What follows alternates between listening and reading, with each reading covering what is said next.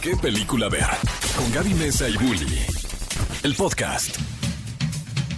Y bienvenidos a una nueva emisión de ¿Qué película ver? Como ya saben, este es su espacio en donde van a poder compartir el gusto por las películas, porque aquí les vamos a decir todo lo que llega a la cartelera este fin de semana. Obviamente también tenemos el chismesazo, porque han habido noticias candentes en el mundo de la cinematografía y claramente también pasar un sábado muy rico, sábado 10 de la mañana, que pues eh, qué frío ha estado haciendo. Odio el frío.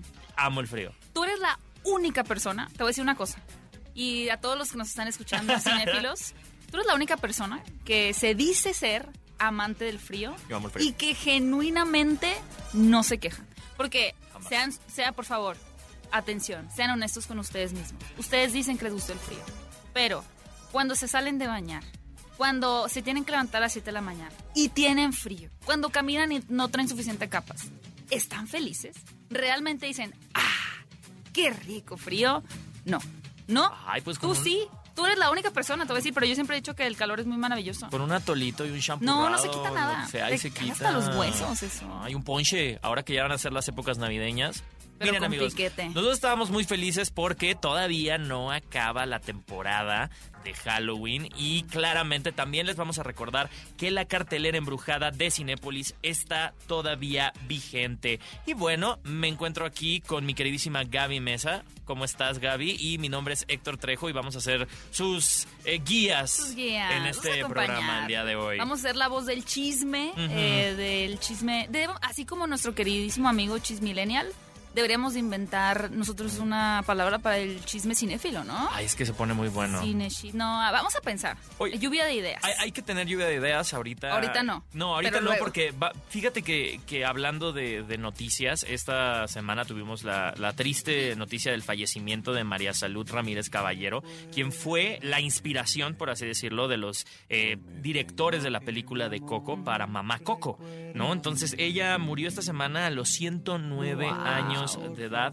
Descanse en paz, María Salud Ramírez Caballero. Esta película que claramente se volvió icónica, que recaudó. pues, Es una de las más taquilleras, ¿no? Durante un tiempo fue una de las más taquilleras. Sí, y algo que llama mucho la atención también de Coco, que creo que empata muy bien justo en estas temporadas de octubre, noviembre con el Día de Muertos, es que junto con James Bond, eh, James Bond Spectre, terminó de posicionar a nivel mundial la celebración del Día de Muertos. Hay una estadística, de hecho, que dice que la celebración, fuera de Navidad, por supuesto, ese tipo de celebraciones ya tan asumidas, la celebración más popular de una cultura actualmente que se ve alrededor de, de los diferentes países como la más famosa es el Día de Muertos. Ay, qué increíble. El Día de Muertos es la celebración más llamativa en todo el mundo. para Qué hermoso. Es que sí es muy.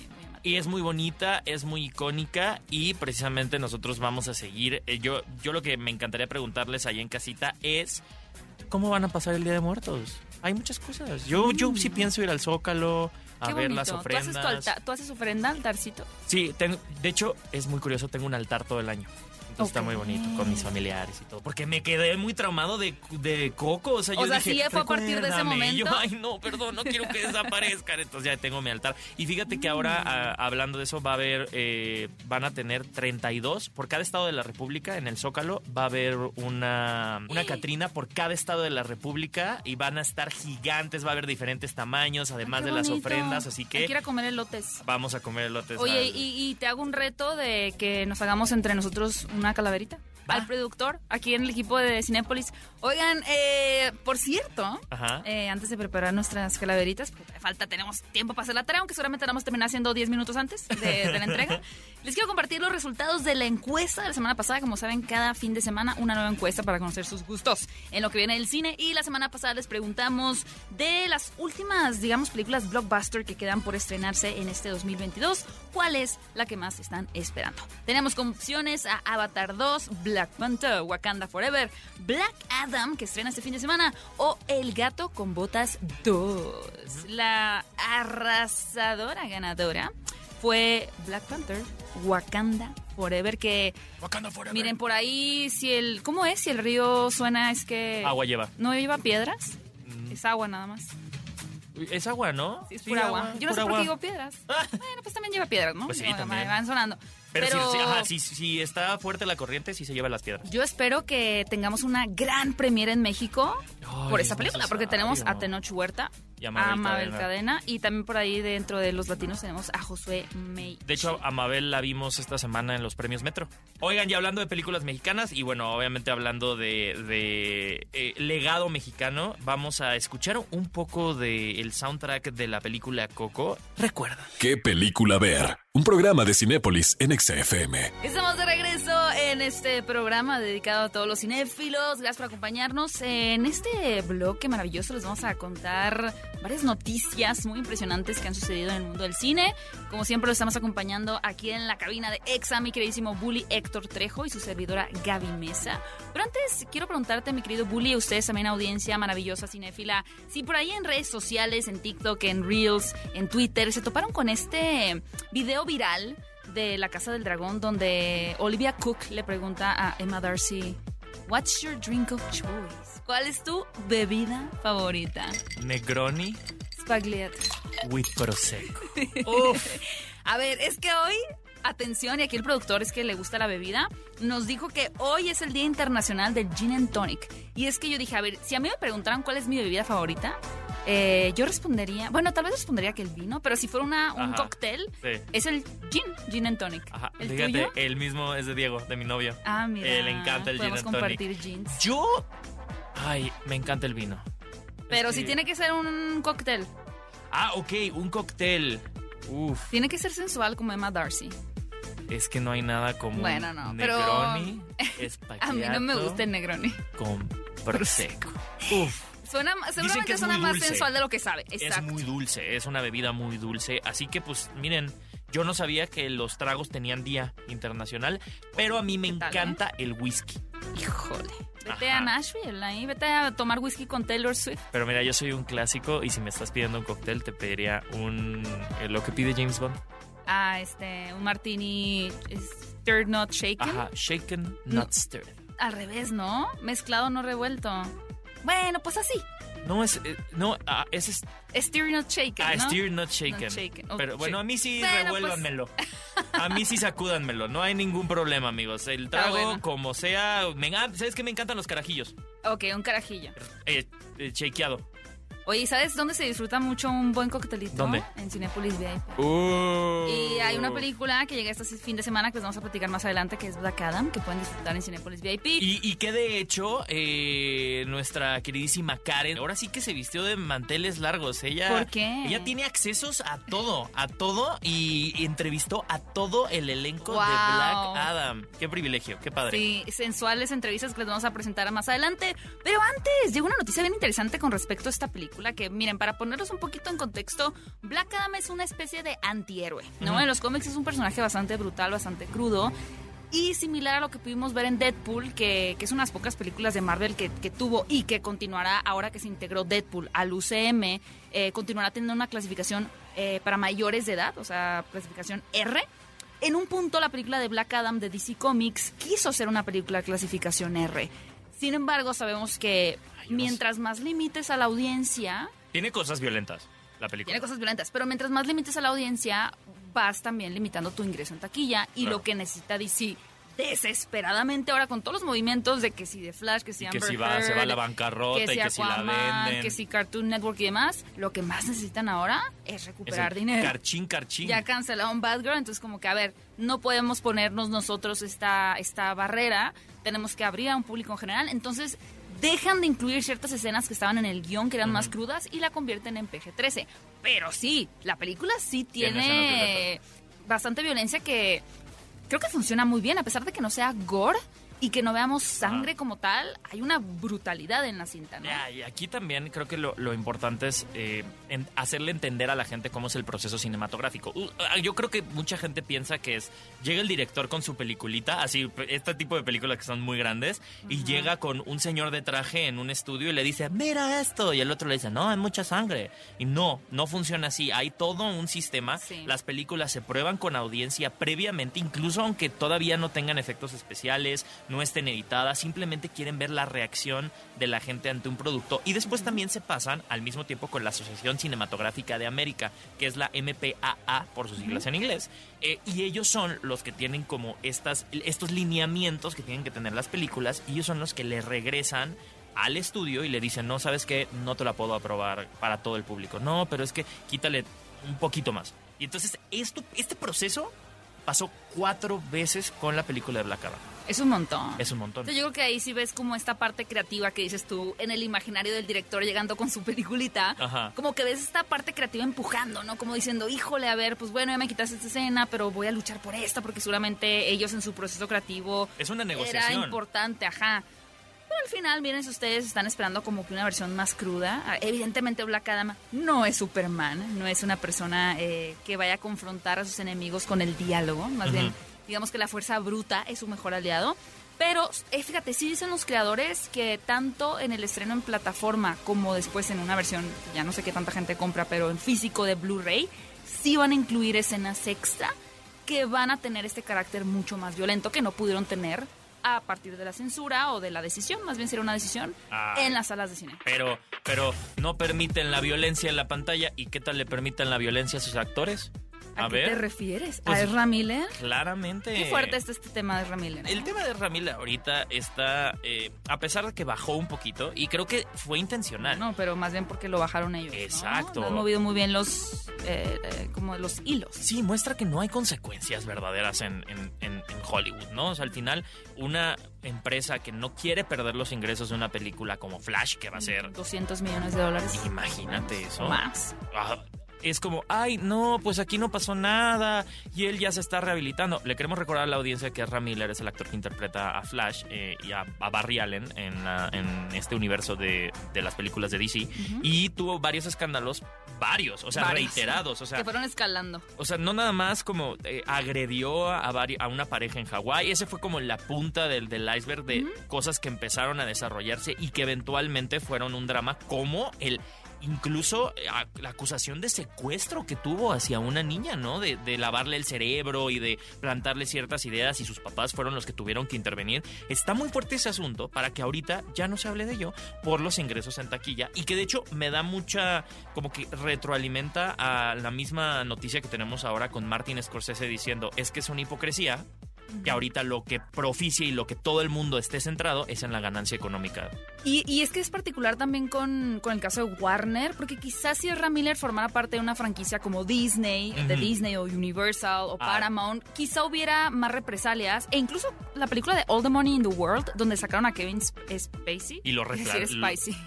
Kevin Spacey. Que spicy estaba la noticia Eh, de Kevin Spacey. Les costó millones de dólares reemplazarlo por otro actor, pero lo hicieron. Y me parece que esa película es de Universal. Sí. Eh, ellos se podían dar el lujo porque no estaban en una situación como Warner en donde casi, casi que podíamos decir están así al- en el la precipicio entre la, entre las, sí, la, la bancarrota. Pero este tipo de acciones dejan muy en- en- como en evidencia, pues justamente, ¿no? La moral que pueden llegar a tener a partir de una crisis económica, porque están tan necesitados y no pueden sacrificar lo que ya se invirtió. Y no nada más es una película, eso no es, no es Flash y ya, Y- es y- y Flash y, aquí no como estamos, repercute. Aquí no estamos ni diciendo que Warner es malo, no hay una persona, es más bien lo que Sí, estamos claro. haciendo es un análisis a nivel económico de la situación. O Sí, sea, pues no van a poner en riesgo ese dinero. ajá.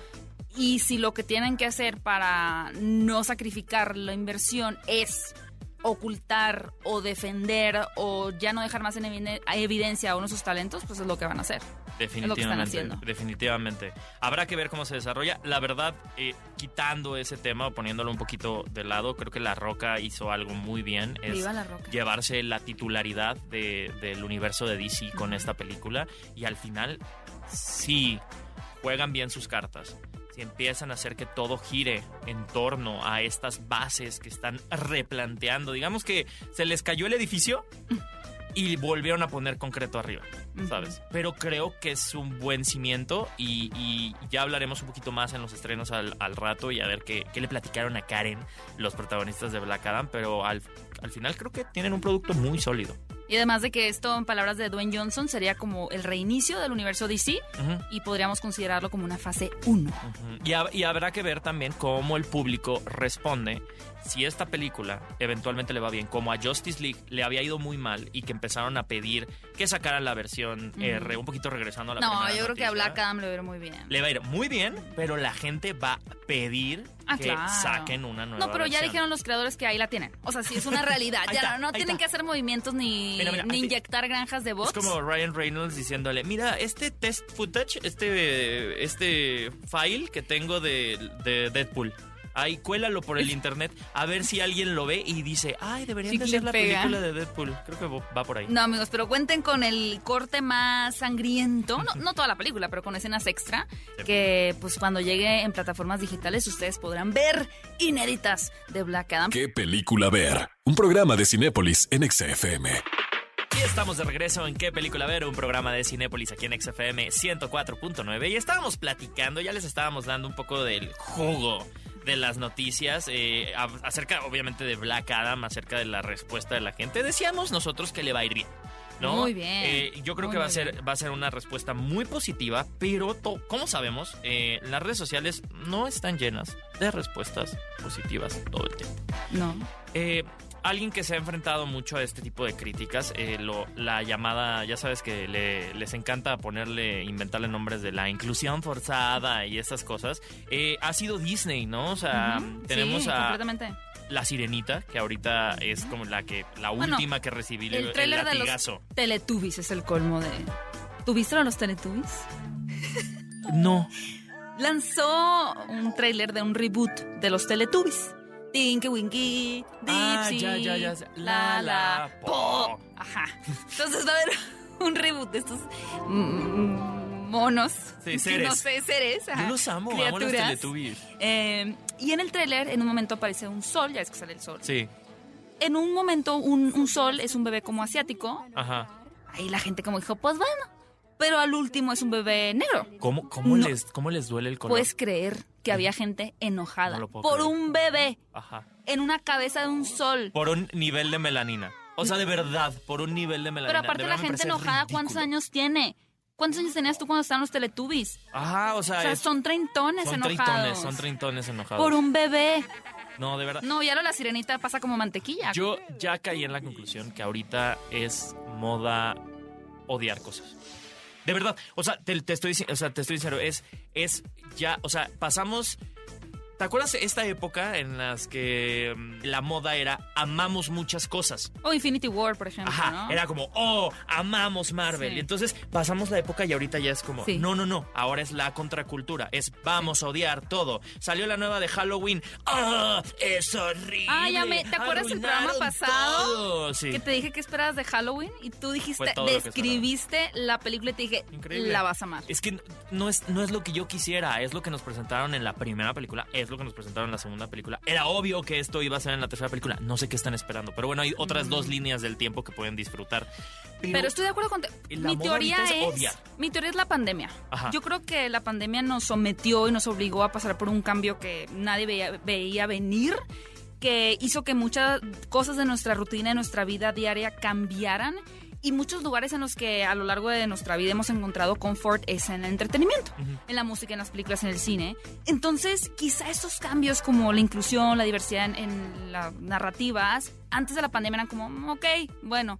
Pero ahora que todos nos vimos obligados a tener que readaptarnos, cambiar y, y Ajá. cambiar cosas de nuestra vida, es como, y además, la sirenita Sí. es Sí, siento que siento que la pandemia nos hizo lo que eh, es lo como dices lo que antes era un confort y, y a lo mejor estaba en el segundo lugar o sea nuestras vidas estaban en el primer lugar y luego el entretenimiento. el entretenimiento estaba en segundo se, vol- se volteó Ajá. entonces el entretenimiento ahora es nuestra personalidad y ah de casualidad tenemos un trabajo al que y estamos depositando mucho de nuestra estabilidad en las decisiones de empresas gigantescas, que obviamente muchas veces sí tienen una agenda, o sea, sí tienen una agenda. es lo mismo eh, eh, la protagonista de, de Blancanieves, lo dijo tal dice, Exactamente. quieren decir que es inclusión forzada es que es inclusión Sí, es y por inclusión. qué porque es necesaria Y porque han pasado 85 años desde la versión original y no va a ser Disney una película en donde la chica está esperando que la llegue a rescatar un príncipe. Ajá. Entonces, obviamente la narrativa cambia, la sociedad cambia, los personajes cambian, pero estamos ahorita en un punto social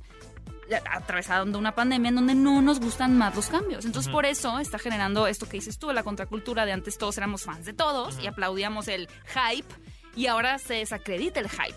O sea, ¿por qué te gustó? Porque eres fan, porque estás contento. No o sea, tienes enójate. idea, no tienes idea la, el, el- incluso el hate que recibí porque dije que me gustó Halloween. Sí, sí, bien en redes sociales. ¡Wow! Era impresionante, era como. Ah, es que. No, yo puse también un tweet de me gustó Black Adam, qué divertido. Mm, qué sospechoso, qué raro. Es Ah, ¿Te pagaron? Es como, güey, no. O sea, es, es, es muy curioso ver, por ejemplo, la mm, esta, esta chica Hailey, que es la, la nueva sirenita. Mm, Hailey Bailey. Hailey Bailey, cómo cuenta su historia del casting, ¿no? Que ella dice, bueno, a ver, es que Disney ofertó el papel y dijo, pues, audicionen. Ajá. ¿No? Y entonces de la nada ves y, y ella misma tiene este cuestionamiento y dice, espera, ¿puedo audicionar yo Ajá. al ser afroamericana? Sí, o sea, es tu audición. Pasa el proceso, canta, es una extraordinaria sí. cantante, o sea, de verdad, ella tenía un grupo antes de, de La Sirenita Canta que es también súper exitoso. Eh, y es muy curioso justo eso de, ves todo su proceso y dices, ¿cómo la gente puede ser en este momento tan simplista para no conocer contextos y decir, ah, no, es que la buscaron, llegaron y le dijeron, tú.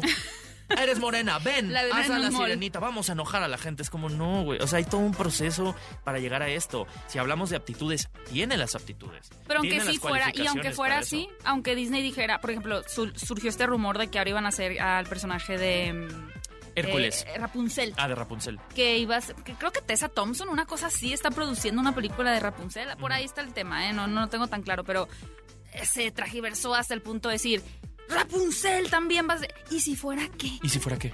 ¿Y si fuera qué? Y no, o sea, al final es, no estamos inventando el hilo Pues negro. que Estamos que- reapropiándonos de, de historias para poderlas reinterpretar a las épocas actuales Claro. y que haya un target porque el target ya es muy grande el poder adquisitivo de muchas personas eh, que Es- antes no claro, tenían poder adquisitivo acceso. ya tienen el acceso a Por ello supuesto, por ejemplo, Latinoamérica, que es un...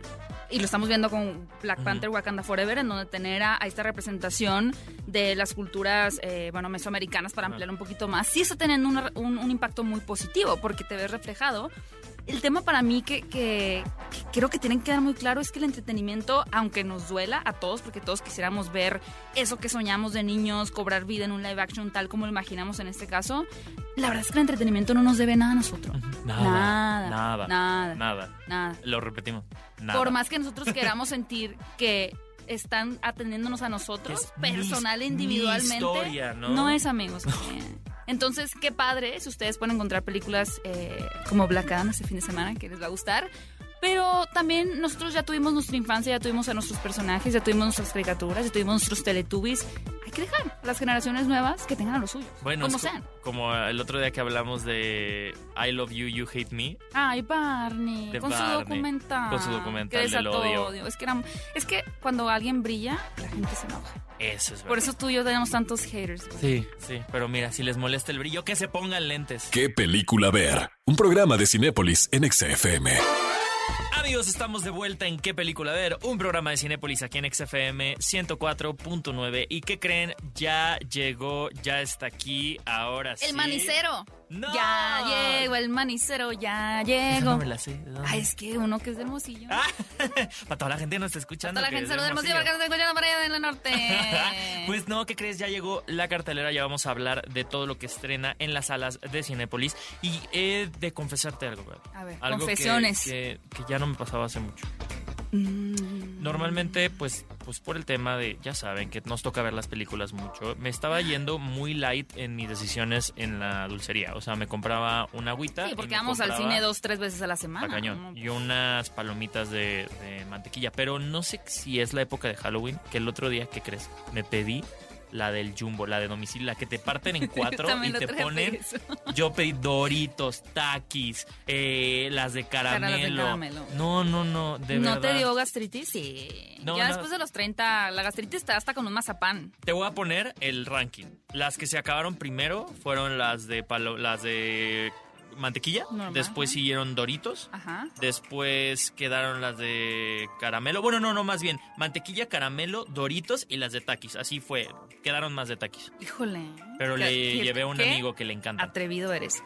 Oigan, ¿no les ha pasado y nosotros que hacemos grabaciones, pero Ajá. ustedes también, quienes nos escuchan en este programa de qué película ver, que van a una junta o tienen una reunión o pues algo van a hacer, hay un trámite y se comieron un chilito y tienen la lengua roja y los dedos rojos? Así pasa con dijiste las palomitas, palomitas taquis. taquis. Y llega, eso es, eso es muy mexicano, ¿no? También el otro día ya tienen estas gomitas, eh, no me acuerdo cómo se llaman, pero metieron unas en una dulcería. Ahorita les investigo el nombre, pero buenísimas. Qué Entonces ya es mi combo así. Aparte ya nos estamos acercando a invierno donde uno se pone capas y capas y ya eso de la dieta como que ya se va perdiendo el Ay, sentido. Así que mezclen sus palomitas en Cinépolis, caramelo, Disfrútenlas como taquis. quieran y vayan a la sala que quieran porque, ¿qué creen? Black Vienen Adam ya llegó, La Roca, que todos sabemos que si ahorita una película tiene a La Roca es como taquilla instantánea, ¿no? como- Le va muy bien. Es de la misma camada de Tom Cruise, ¿no? Claro, Porque es una persona que más allá de, de fungir solamente como protagonista, que es el caso de esta película de Black Adam, también es productor, que sí es un fenómeno muy parecido al que hace Tom Cruise en sus películas, en donde él tiene mucho poder de decisión en cuanto al equipo, quién lo conforma, cómo va a llevar el ritmo la película, las locaciones, la intención y demás. Dwayne Johnson no solamente vino con esta película de Black Adam a interpretar a un nuevo superhéroe, bueno, un nuevo antihéroe, Antihéroe. sino que también vino a reestructurar mucho del caos que se está viviendo en DC. Lo que, lo que está diciendo Warner es eh, la dinámica de poder está cambiando. Eso Sí, es lo que dijo. Y, y después de varios meses de movimientos en las películas de The Flash, de Aquaman y todo lo que venía con el universo de DC, esa película siente como una bocanada de aire fresco, ¿no? Uf. Porque realmente creo que es una cinta muy entretenida, que tiene una personalidad muy particular y que tiene miembros que quizá ustedes no van a reconocer tanto porque al final pues ya hay ciertos héroes de DC como Batman, como Superman, como la Mujer Maravilla que están muy bien posicionados y aquí tenemos a otros personajes como por ejemplo Doctor Fate que forman parte de un grupo aquí que van a conocer ustedes en Black Adam, que son sensacionales. O sea, bastó menos de dos horas en la película para que nos enamoremos genuinamente de estos nuevos integrantes de DC. Qué bien ¿no? lo hace Y Pierce Brosnan. Lo hacen muy bien. Muy bien. Es que hombre los Qué trajes son otro nivel. sorpresa Pierce Brosnan. Sí. Eh, No era, no era algo que esperábamos y yo ya necesito una película de Doctor Fate. Pues a ver si le llegan al Precuela, precio. secuela, Serie, lo que sea, adaptación. adaptación. De verdad necesito algo con Doctor Fate. Está increíble. Y hablando de Black Adam, que de hecho en un ratito más vamos a escuchar la entrevista exclusiva que le hizo Karen, de nuestra queridísima Karen, porque ella tuvo la oportunidad de hablar con Dwayne Johnson. Hablando de eso, pues, ¿qué creen? Esta semana les queremos preguntar por el estreno de Black Adam. ¿Cuál de estas otras películas protagonizadas por el mismísimo Dwayne Johnson La Roca es su favorita? Vayan a las redes de Cinépolis a, votar. Las opciones son Rápidos y Furiosos, Terremoto La Falla de San Andrés, Jumanji y Jungle Cruise. A mucha gente medio se le olvidó que estuvo en Jungle Cruise, ¿no? Ay, no, con Emily Blunt también no se me. Ay, es que, es que, es que es Emily Blunt. Es que, oye, Emily Blunt opaca a quien sea. Atención, ¿eh? Atención. ¿Cuál Amigos, es tu favorita? eh, yo diría que Jumanji. Me encanta la nueva franquicia de Jumanji. Incluso la segunda eh, la disfruté mucho. Yo definitivamente Rápidos y Furiosos. Me fascinan esas películas. Neta. No me canso. Yo quiero llegar así como la señora Coco a los 107 años de edad.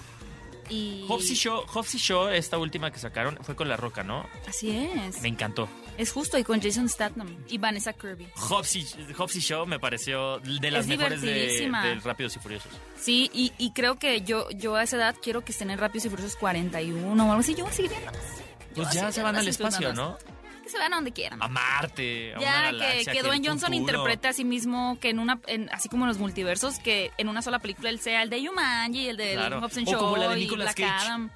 Que es una película en donde Nicolas Cage ¿Es actúa Nicolas Cage? de Nicolas Cage. Perfecto. ¿Dónde te firmo? pues amigos, vayan a votar a las redes de Cinépolis porque la encuesta ya está arriba. Y hablando de... La cartelera De la cartelera, pues eh, la cartelera se pinta con tonos oscuros. porque la cartelera embrujada en Cinépolis sigue. Todavía tenemos mucho octubre y precisamente la cartelera embrujada nos ha dado joyas esta temporada. A ver, tuvimos Bárbaro, Sonríe. Halloween. O sea, ahora con El niño detrás de la puerta, una película que Sufro mucho digo, con esta película, ¿eh? Además, ¿sabes qué es lo muy qué es lo más interesante? Viene como en un poco nos creo que nos dejó preparados desde Black Phone, desde el teléfono negro, ¿no Totalmente. sientes? Tiene todas las vibras del teléfono negro. Y el tráiler es muy misterioso. Solo sabemos que hay estos dos niños que están encerrados en alguna parte porque se están comunicando entre ellos y hay alguien que los está persiguiendo. Una especie de secuestrado. Ajá. Y hay, obviamente de ahí deriva el nombre de la película, que es el niño detrás de la puerta. Pero vamos a ver a este, a este niño que va a tener Intentando rescatar a su amigo. y además sobrevivir Ujú. a esta amenaza externa. Hay, hay algo que, que yo creo que, que está muy interesante y recuerden que la cartelera embrujada no se ha ido de las salas de Cinepolis. Así que Ni tampoco el fantasma que nace a partir de que la van a ver. Ese fantasma en su mente que lo seguirá para todo el resto del año. no, ya Sí. no me digas eso, me da Sí, miedo. ni Desde modo. sonríe Es la tengo verdad. ese trauma de Pues ver a la ventana y así Ah, alguien pero ahí andas. Pero- Como el, Ay, no, qué el. Candyman. Oigan, también llega una película interesantísima francesa llamada El misterio de la nana. Porque, bueno, si ustedes son padres de familia, seguramente saben que eso de cuidar a los niños, a las criaturas, a los angelitos, pues es cansado, ¿no? Sobre todo si se dedican los padres a trabajar, o la mamá o el papá se dedican a trabajar, pues usualmente Ay, lo. como, como la nana McPhee. Como Mary Poppins, pero un poco retorcida. ¿De verdad? Entonces, justo imagínense que ustedes contratan a alguien para cuidar a sus hijos y al, para, al principio la persona parece ser Mary Poppins, ¿no? ¡Wow! Esta señora es perfecta, nuestros hijos la aman, siempre está... Se sabe el supercalifragilístico sabe espiralidoso decir, al revés. O si, la, si usted dice Garfield la Crepus, claro que sí. No, soy fan, soy no fan de Mary. Poppins. Eh, y todo va viento en popa hasta que no. Amigos, así como todo en la vida. De repente como que esta mujer, eh, esta cuidadora de los niños, esta nana, comienza a desarrollar actitudes Luis obsesivas. Luis. comienza a desarrollar actitudes obsesivas que, que empiezan a poner un poco en peligro y en duda a los niños y, a- y al papá, ¿no? Esta es una película francesa que los va a tener al filo del asiento y también tratando de descifrar exactamente qué es lo que está pasando, por qué está actuando así y cómo es que los padres van a decidir resolver esta situación, porque pues al final les está haciendo el paro la señora, ¿no? O sea, sí está cuidando a sus hijos, pero ya se está saliendo de control. Así que una gran opción para ver este fin de semana en la cartelera de Cinépolis también es El misterio de la nana. Qué miedo estas películas que nos hacen ver Cuidado con quién que- meten a su casa, amigos, Ajá, ¿eh? Que no todo es perfecto. Cuidado con quién meten a su casa. Oigan, pero lo que sí es perfecto es una película que aún no está en cartelera, pero no. toca mencionarla porque eh, causó además muchas conversaciones en redes sociales, en las redes de Cinepolis estaban atascados preguntándonos qué onda con esta película. Pues, ¿qué creen? One Piece Film Red pronto llegará ¿En a la las pantalla salas. grande? En la pantalla grande, una animación increíble y como ustedes eh, saben, ahora pues eh, Luffy, eh, quien va a liderar a, a- a- a estos chicos con sombreros de paja, bueno, estos seres con, con- yo les digo seres porque el- en, las animaciones japonesas hay de todo, ¿no? de todo, sí. A los sombreros de paja, pues bueno, eh, si ustedes quieren vivir esta nueva aventura en la pantalla grande, esta nueva aventura de Luffy, no se pueden perder One Film, eh, digo One, One Piece, Piece. Film Red. Disculpen mi inglés. Cada- se entendió. One Piece Film Red. Ahí tienen las opciones, eh, cinéfilos, para ver este fin de semana en la cartelera de Cinépolis. Recuerden que Black Adam está disponible en todos los formatos, en IMAX, en 4DX, en Cinépolis tradicional, en VIP, para que ustedes decidan cómo van a ver esta nueva película de La Rock. ¿Qué película ver? Un programa de Cinépolis en XFM.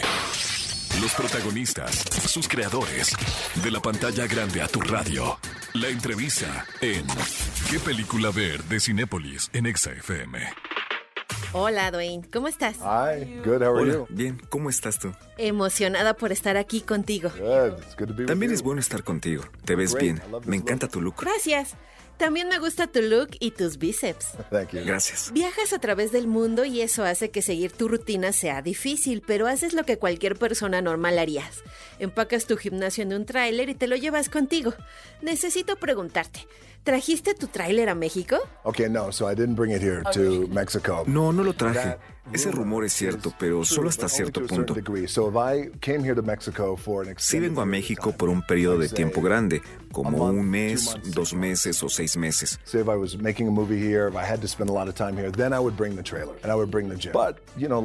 Si estuviera filmando una película aquí, entonces lo traería. you find the best Pero como you todos, tú también cuando vas a otro país, encuentras el mejor gimnasio y lo pruebas. En Black Adam nos damos cuenta que es muy difícil para un héroe o un antihéroe crear tu eslogan clave. ¿Tienes alguna frase en la vida real? Um, yeah, yeah, absolutely. Claro, tengo unas cuantas. Cancel Christmas. Cancela No. la Navidad, ¿no? Me encanta. Okay, thank you. Gracias. No A nadie más le gustó. Estoy segura que sí se rieron. But that was one of the fun parts. Pero eso fue una de las partes divertidas. Te platico. At, at his core, he is full of rage. Black Adam está lleno de ira y es un personaje muy intenso, por lo que es lindo encontrar pequeños momentos de humor como este. Cuando el niño le dice, hey, ¿tú eres un superhéroe? Necesitas un eslogan. Y él le contesta, dile, te envío el hombre de negro. That's the catch. Ese es el eslogan. ¿Podrías describir Black Adam en tres palabras en español? Ooh, how do I say disruptor in Spanish? Disruptiva. It's one. Um, protector in Spanish. Protector. Protector. And finally, how do you say sexy? Sexy. Sexy? Three words. That's Black Adam. ¿Qué película ver? Un programa de Cinépolis en XFM. Y estamos de vuelta en ¿Qué película ver? Un programa de Cinépolis aquí en XFM 104.9. Y antes de que nos descuenten de la nómina, déjame, eh, el día de hoy eh, estamos de manteles largos porque mañana cumple nuestro queridísimo Moy, que forma Mu- parte... Muñoz, Muñoz. Muñoz. Muñoz. Siempre es muy difícil pronunciar su apellido. Pero Muñoz. Moy es parte del equipo de Cinépolis, así que le queremos ¡Bravo! dar una gran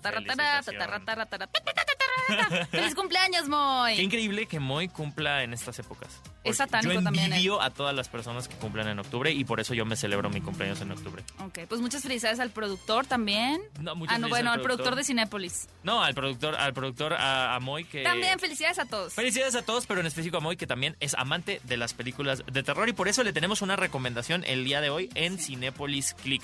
Una película que yo creo eh, siempre la contemplé como un Guillermo del Toro featuring eh, Tim Burton.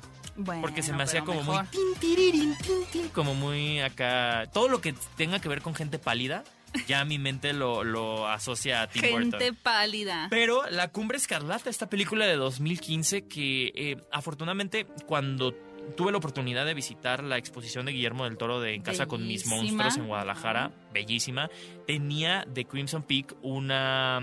eh, una toda un área, toda un, un- un display de los vestidos, Ajá.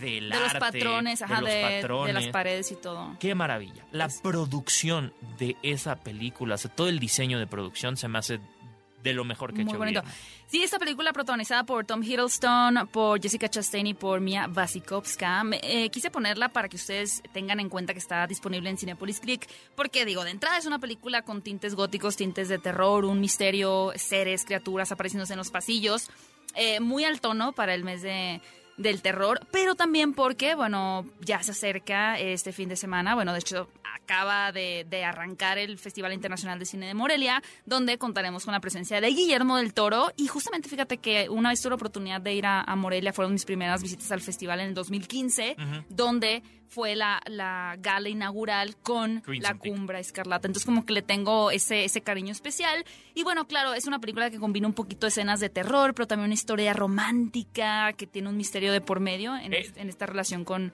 eh, Mia Wasikowska y Tom Hiddleston. Pinocho no inaugura, ¿verdad? O sea, en No, es Bardo. Es Bardo. De Bardo Alejandro González Iñárritu, que tuvo muchas críticas en, en el Festival de Venecia. no. Ay, pero es que no son mexas, no le entienden. Exactamente. Ahora sí nos toca a nosotros verla y descubrir Siento qué que tal. la vamos a ver como una cartita de amor para todos los No me gusta esa frase. A No la vuelvas a usar. Carta de amor. Te voy a encajar este. a pistache. propósito del Halloween, para empezar a usar un parche en el ojo. Oye, te vería sensual. Pero bueno, Pino-. Pinocho va a estar como a la mitad del festival, ¿no? Vamos a ver la película de Pinocho, de Guillermo del Toro, exactamente. Y bueno, varias películas que seguramente en el próximo programa de qué película ver les vamos a comentar qué tal estuvieron en ese Festival Internacional de Cine de Morelia. Pero por lo pronto, para conmemorar al gran tapatío Guillermo del Toro, que siempre le está rompiendo en el extranjero, en festivales y que de verdad ha demostrado ser una persona con una calidad humana impresionante. Y que, y que además esta semana tuvimos la, la triste noticia del fallecimiento, Del fallecimiento de su madre, mamá así que también. un pésame también para, para Guillermo el Toro y un fuerte abrazo. Un fuerte abrazo y pues para conmemorar y honrar a esta eh, figura tan importante también en nuestro cine nacional, pues los invitamos a que vean en Cinepolis Click La Cumbre Escarlata, película Yeah. de terror del 2015 de este director. Y cinéfilos, hasta aquí llegó nuestro programa, pero les recordamos que pueden escucharnos en versión podcast. Si se perdieron, estaban escuchando la radio agarraron a la mitad, no se preocupen. Pueden escucharlo en versión podcast. En cuanto termine este episodio, Exacto. ya va a estar arriba. Y también, déjenme les digo que hablando de episodios, eh, la próxima semana tenemos un podcast especial con Alessia Becerril, quien es una de las actrices de doblaje de la nueva película de Halloween. Bueno, de toda esta nueva toda saga. nueva. Así que platicamos muy padre acerca de su trabajo, cómo descubrió el proyecto. Ustedes no se lo pueden perder y no se pueden perder todas las películas que les recomendamos hoy. Black Adam.